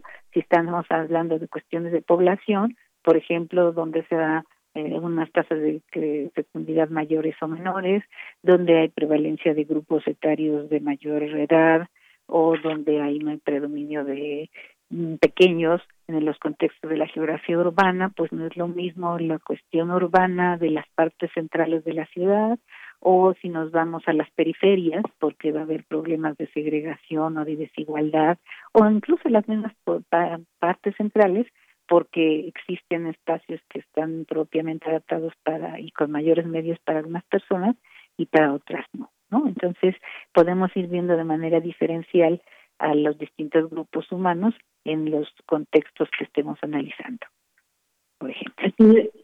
Sí, em, maestra, esta la geografía feminista la trabajan solamente mujeres. ¿Cómo la trabajan ustedes en el Instituto de Geografía, por ejemplo? En este caso, nos hemos tenido un particular comportamiento. Eh, hemos de decir que en la mayoría de cuando empezaron estos estudios en las distintas disciplinas, ni siquiera se consideraba que que fuera objeto de estudio considerar la variable de género, ¿no? Y en la geografía, pues claro, no fue la excepción pero sí pudimos empezar a trabajar la mujer, en este caso mi persona, y colegas del Departamento de Geografía Económica cuando atendieron los aspectos del turismo sexual, por ejemplo, ¿no? Y las masculinidades. No necesariamente quiere decir que solo las mujeres hagan trabajos de aspectos feministas y que los varones hagan trabajos de masculinidades. hemos eh, llegado a que necesitamos que todos interpelen unos con otros, que haya eh, las mujeres pueden estar realizando trabajos de masculinidades, interpretando los aspectos teóricos, metodológicos y epistemológicos para poderlos interpretar, sea hace hombre o sea hace mujer, y también las masculinidades las mujeres las pueden abordar. ¿no? Si unas y otros pueden hacer una interpretación de la realidad a partir de los aspectos teóricos y metodológicos que escojan para poder interpretar esa realidad de la concepción eh, de género, en esta perspectiva de género, cuestiones del femeninas, masculinas y de la diversidad. Claro, eh, maestra, ya para ir cerrando un poquito la entrevista, eh, ¿algo más que usted eh, considere que debamos separar sobre la geografía feminista? Bueno, pues es un campo que todavía tenemos que ampliar en, en México. Afortunadamente hemos ido avanzando, pues digamos que de los noventas para acá estamos muy en boga y muy correlacionados, por ejemplo, con las geografías feministas latinoamericanas, porque hablamos de este contexto del sistema de control dominante que nos aborda y que las realidades no necesariamente son las mismas en los contextos eh, anglosajones o europeos que a los latinoamericanos. Entonces, afortunadamente hemos ido avanzando en estas expresiones de geografías feministas en el contexto latinoamericano para en la interseccionalidad que abordan los estudios de género, hablando de, de, grupos etarios, de cuestiones raciales, de grupos de, socioeconómicos diversos, de afrodescendencia, de personas con discapacidad en estos aspectos que la geografía de género aborda en la interseccionalidad, en las geografías feministas hemos ido avanzando en el contexto latinoamericano afortunadamente bien y boga y eso pues hará que que, que se vaya ampliando e integrándose más personas, más colegas, o sean hombres o mujeres o diversidad, a estudiar en este caso mi disciplina, pero en los distintos campos de la de las cuestiones eh, y las disciplinas socioeconómicas. Así es. Maestra, pues le agradezco muchísimo que nos proporcione esta información y la vamos a invitar nuevamente pronto para que nos platique un poquito más sobre las geografías feministas y, y que ya se sepa más también acerca de esta rama de la geografía. Muchas gracias. Con todo gusto, muchísimas gracias. Buena tarde. Gracias a usted, buenas tardes. Fue la maestra Irma Estamilla del Instituto de Geografía de la UNAM. Yo me despido, agradezco su atención. Los dejo ya nada más con una frase. Tienes una cita con una científica. Usted no puede esperar construir un mundo mejor sin mejorar a las personas. Marie Curie. Bien, pues con esto llegamos al final de esta emisión. Gracias a Dulce García, no sé si esté por ahí todavía. Muchas gracias. Y pues ya se nos acaba el tiempo. Nos escuchamos mañana en punto de la una de la tarde. No sé si tengan por ahí musiquita con qué despedirnos. Sí, bueno, pues a ver si empieza a sonar y si no, pues ya, hasta mañana.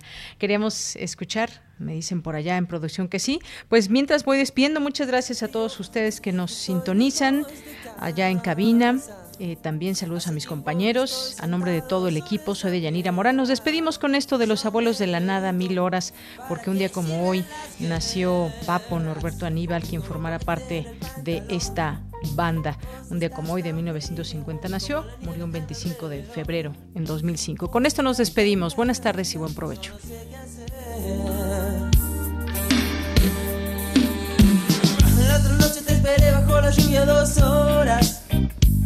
Mil horas, un perro. Y cuando llegaste me miraste y me dijiste, loco, estás mojado ya no sos una estrella, una estrella roja que todo se lo imagina. Si te preguntan, vos no me